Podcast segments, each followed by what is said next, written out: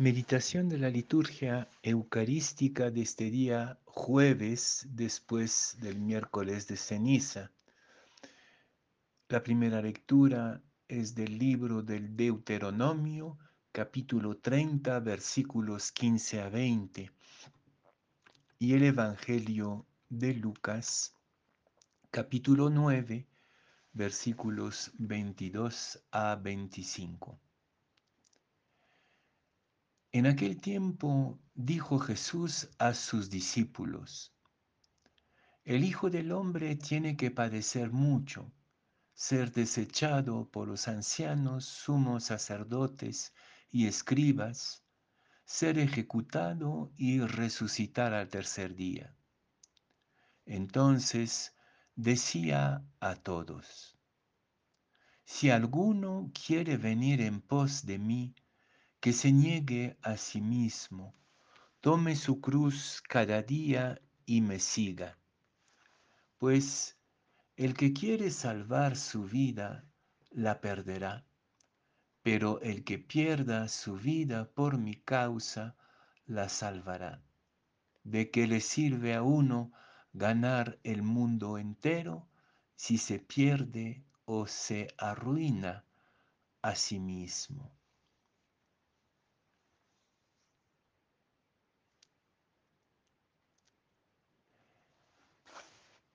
Escoge la vida, nos dice el Deuteronomio en la primera lectura.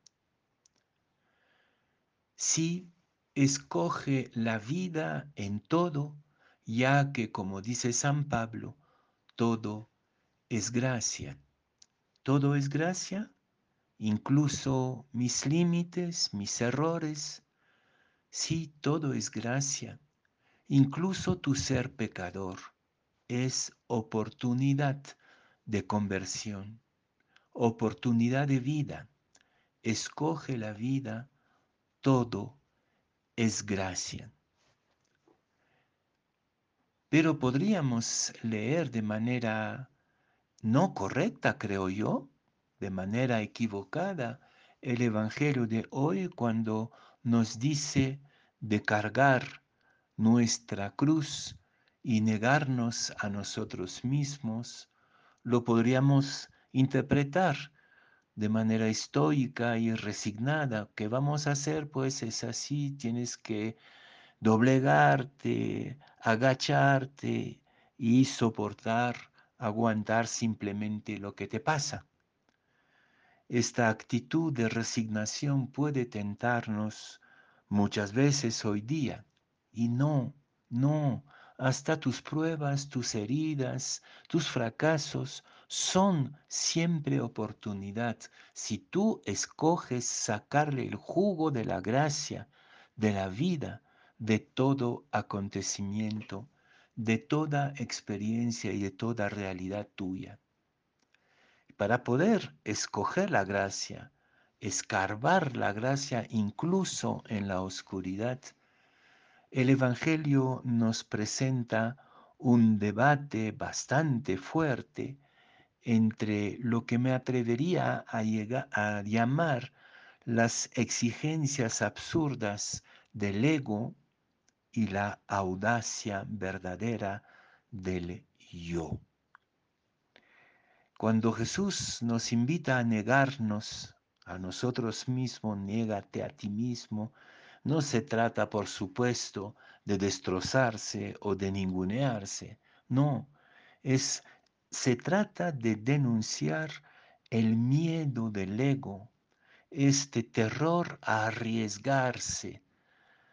Estamos en un mundo muy amenazador aparentemente y por lo tanto buscamos todos los medios para protegernos antivirus en tu computadora, eh, seguros contra todas las amenazas posibles e imaginables, e incluso ideas e ideologías que pueden ser a veces incluso religiosas, para protegerte, proteger tu ego.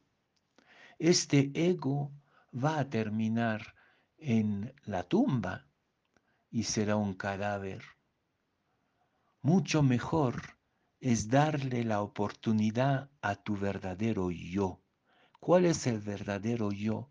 Es aquel que sin buscar protegerse demasiado, se arriesga, se arriesga incluso a entregar y a sembrar sus debilidades y sus fragilidades.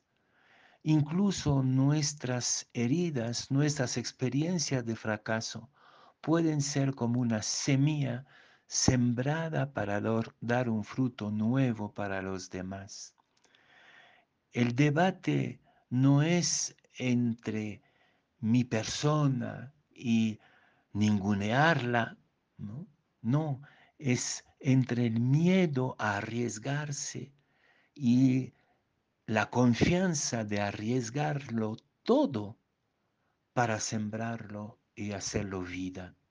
Es toda la diferencia entre el cadáver que se pudre en su cajón bien seguro y la semilla que se arriesga y muere en la tierra para dar fruto. Esto es todo el secreto de la cuaresma. No te preocupes demasiado de tus heridas, no te resignes, no te encorves en, ante tus limitaciones, tus heridas, tus pecados. No, levántate, carga con tu cruz, es decir, asume, ¿no? No te resignes, asume lo que eres, asume tu edad, asume tu salud, asume tu poca o grande inteligencia, asume tu cultura, esa es tu cruz. Asume tu familia, asume tu país y con todo esto, siembra, siembra arriesgadamente, incluso a dar la vida, a morir para que otros aprovechen este riesgo tuyo de entregarte y también puedan ser gente viva, ser vivientes. En la cuaresma es la opción por el riesgo de dar la vida.